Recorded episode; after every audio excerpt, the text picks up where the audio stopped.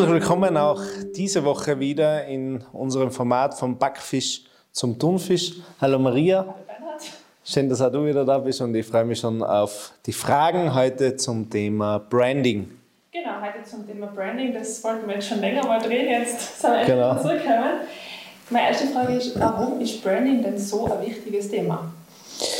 Branding ist vor allem deswegen ein wichtiges Thema, weil wir über eine starke Marke sprechen und weil im Marketing natürlich, im Branding wichtig ist, dass wir einen möglichst großen Kundenkreis erreichen, dass wir eine sogenannte Marken, eine Marktdurchdringung haben und dass die Marke bekannt ist.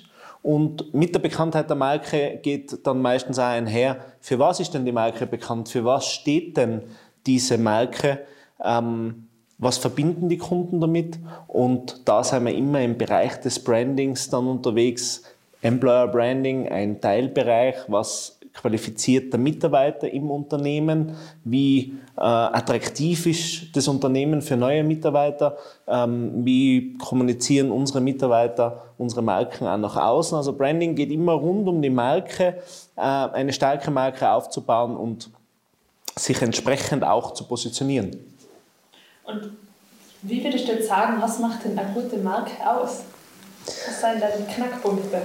Aus meiner Sicht macht eine gute Marke einmal ähm, Erreichbarkeit, Marktdurchdringung aus.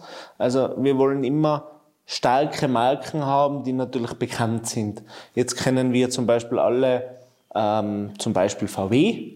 VW ist eine sehr bekannte Marke, hat einen hohen Markenwert, weil man natürlich äh, schon Kindern mehr oder weniger beibringt, hey, das ist ein VW. Wenn sich Kinder für Autos interessieren, dann können sie das sehr schnell äh, auch schon unterscheiden und damit wachsen wir mit diesen Marken auf, gleich wie zum Beispiel mit McDonald's.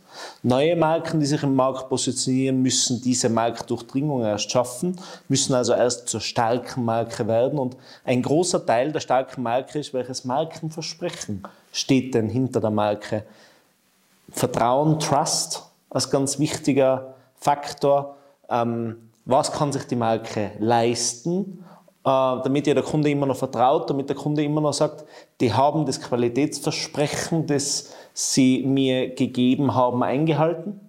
Ich kann nur so einen super Werbeclip machen, wenn das Produkt dann nicht schmeckt oder wenn das Produkt nicht die Qualität hat, die es verspricht, dann hilft mir der ganze Slogan und die ganze Werbung und das Marketing rundherum nichts.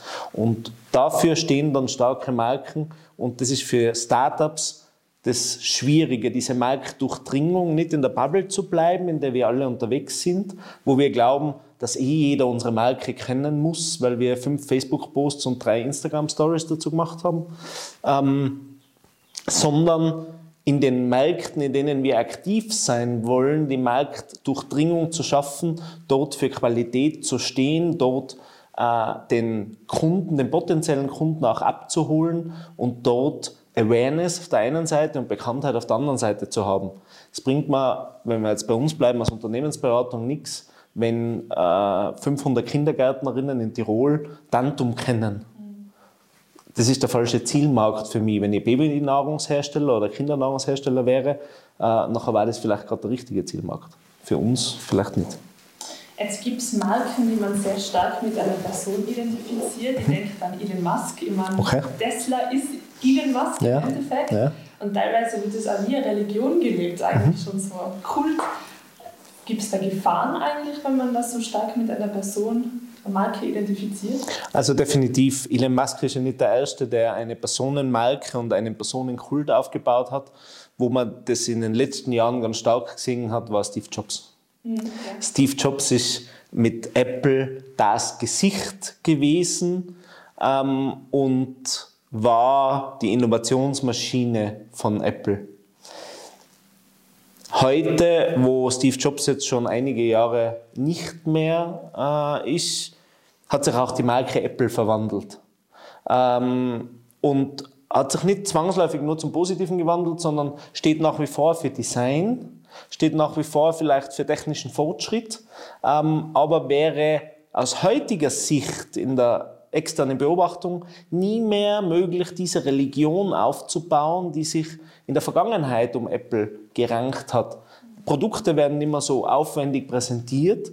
Es gibt natürlich den Windows-Jünger und den Apple-Jünger, der äh, dorthin geht, um Produkte sofort zu kaufen, wenn sie auf den Markt kommen. Aber da hat man ganz viel eingebüßt. Also Personenmarken haben immer die Problematik, dass sie auch mit dem Gesicht und der Person eng verknüpft sind. Wenn die Person einmal in den Hintergrund tritt, wird auch die Marke möglicherweise unwichtiger.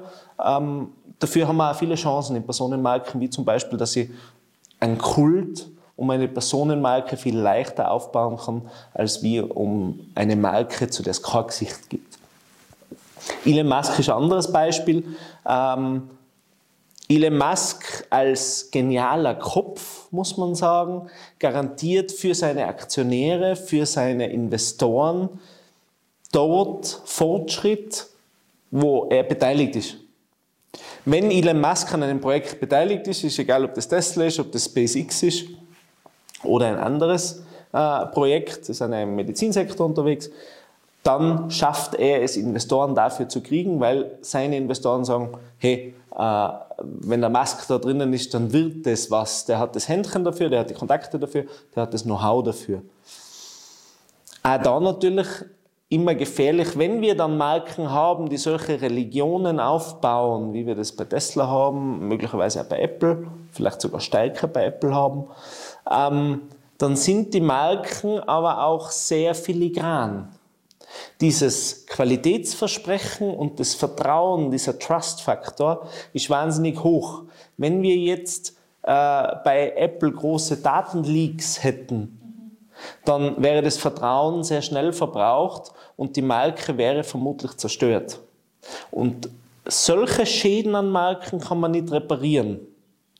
Wenn äh, McDonald's heute vielleicht einmal statt 100% Bio-Rindfleisch konventionelles Rindfleisch in die Burger packt und das rauskommen würde, äh, oder da zum Beispiel Pferdefleisch äh, in, im Rindfleischburger drinnen wäre, dann wäre das ein Skandal, der möglicherweise nach zwei Monaten wieder vergessen wäre. Das schadet der Marke ein bisschen, aber am Ende des Tages sagen die Leute, naja, dass McDonalds jetzt nicht das hochqualitative Produkt ist. Davon sind wir davor auch ausgegangen, das ist halt einmal Junkfood. Und da kann zehnmal Bio draufstehen, das wird trotzdem Junkfood bleiben. Wenn Apple Daten verliert oder wenn Apple äh, durch Hintertüren Daten sammelt äh, und äh, das, den Trust des Nutzers verliert, dann ist die Marke so beschädigt, äh, dass sich viele von der Marke abwenden werden. Äh, hat man bei WhatsApp zum Beispiel gesehen. Mhm. Jetzt ähm im Vergleich zu anderen Marken kann man also allgemein sagen, was machen jetzt Tesla und Apple so viel besser? Das ist immer schwierig. Ähm,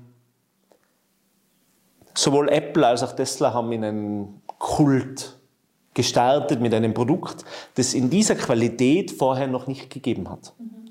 Sowohl das iPhone als auch der Macintosh bzw. die äh, Macs danach, äh, aber auch Tesla, das hat es in dieser Qualität nicht gegeben. Tesla ist halt einmal das, wenn man so will, wir reden jetzt nicht über Design, aber von den Eckdaten her, beste Elektroauto, das derzeit am Markt ist. Hat viele Probleme, steht auf einem ganz anderen Blatt, aber wenn du ein Elektroauto kaufst, dann kommst du an Tesla eigentlich nicht vorbei, so wie wenn du äh, dir mit einem hochqualitativen Produkt im Bereich von Handys jetzt, iPhone oder auch ähm, Macs auf Computerseite befasst, nachher kommst du auch an Apple als Hersteller nicht mehr vorbei. Ähm, und, und das ist spannend, beide Unternehmen haben auch komplette Universen geschaffen. Apple hätte ja sagen können, äh, wir bauen zwar ein eigenes Betriebssystem, aber unser Kunde will ja sicher nicht den Weg gehen, in einem eigenen Store seine Produkte zu beziehen und man hätte sich also mit Android zusammentun können und hätte sagen können, im Play Store gibt es also sowohl äh, die, äh, das Apple-Produkt als auch ähm, oder die Apple-App als auch die also iOS-App als auch die äh, Android-App.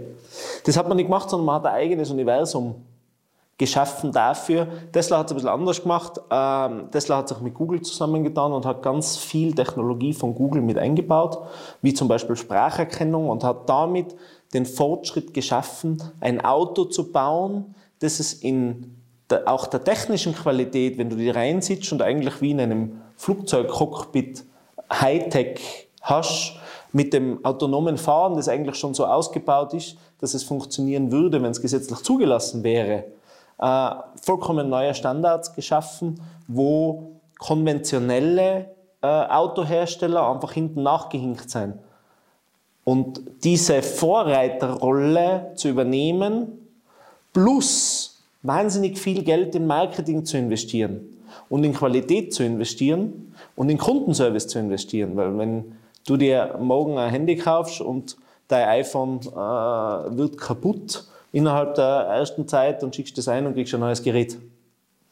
Äh, also Kundenservice als äh, neu gedachte Institution und äh, ganz anders aufgebaut, das hilft natürlich diesen Marken sehr stark, sich zu positionieren und hilft da äh, beim Kunden diesen Trust-Faktor zu heben und das Kundenversprechen besser zu erfüllen. Ja, Bernhard, danke für die Fragen, für die Beantwortung. Danke dir für die Fragen. Äh, hat wieder viel Spaß gemacht. Ich hoffe, euch daheim auch viel Spaß gemacht, dass wir ein bisschen über Branding äh, gesprochen haben. Aus meiner Sicht einfach das Wichtigste für alle, die Brands aufbauen wollen, nicht nachzulassen, Kapital ins Branding zu investieren, sich genau anzuschauen, wo man Branding macht. Es hilft heute nichts mehr, sich in der Zeitung äh, seitenweise Werbeanzeigen zu kaufen, weil der Streuverlust einfach viel zu hoch ist. Schau dir deine Zielgruppe an. Wer ist dein Kunde und wie kannst du den Kunden abholen?